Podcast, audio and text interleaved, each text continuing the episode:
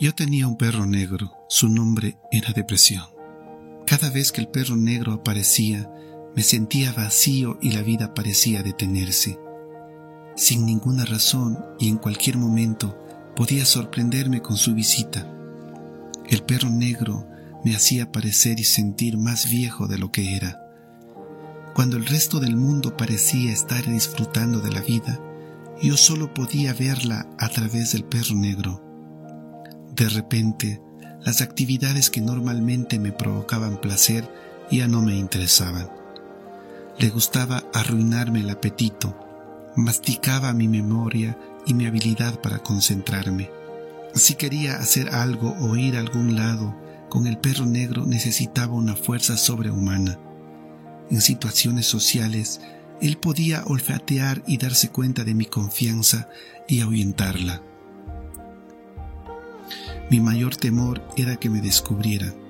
Me preocupaba que la gente me juzgara. Debido a la vergüenza y al estigma del perro negro, yo estaba constantemente preocupado que me descubrieran, por lo que invertí una gran cantidad de energía en ocultarlo. Mentir para ocultar tus emociones es agotador. El perro negro podía hacerme pensar y decir cosas negativas, podía transformarme en una persona irritable y hacer difícil para las demás personas estar cerca mío. Podía llevarse mi amor y enterrar mi intimidad. Pero sobre todas las cosas, él amaba despertarme con pensamientos sumamente repetitivos y negativos. También le gustaba recordarme cuán agotador estaría el día siguiente. Tener un perro negro en tu vida no se trata tanto de sentirse un poco abatido o triste, sino de sentirse totalmente desprovisto o vacío de sentimientos. A medida que fui creciendo, el perro negro se hizo más grande y comenzó a estar alrededor mío todo el tiempo. Intentaba ahuyentarlo con cualquier cosa que yo pensaba lo haría irse corriendo, pero con mucha frecuencia él me caía encima y salía airoso. De caerse hizo más fácil que levantarse de nuevo.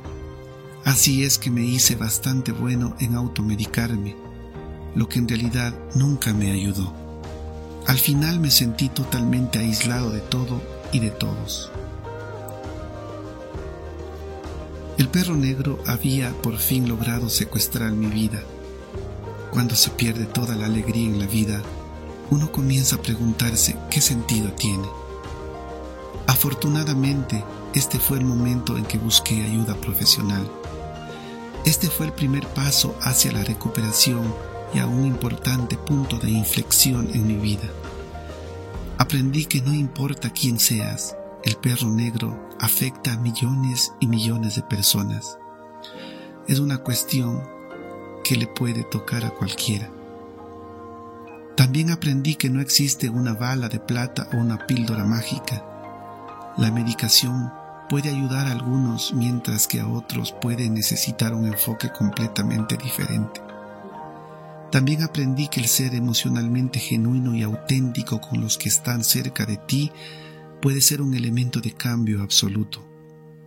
Lo más importante es que aprendí a no tener miedo del perro negro y hasta le enseñé algunos trucos nuevos por mi cuenta.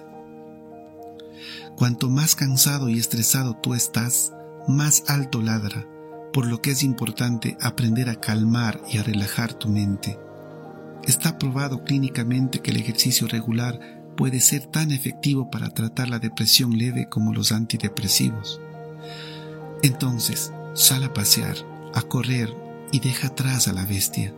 Lleva un diario sobre tus estados de ánimo. El anotar tus pensamientos en un papel puede ser catártico y a menudo ayudar a ver más claro.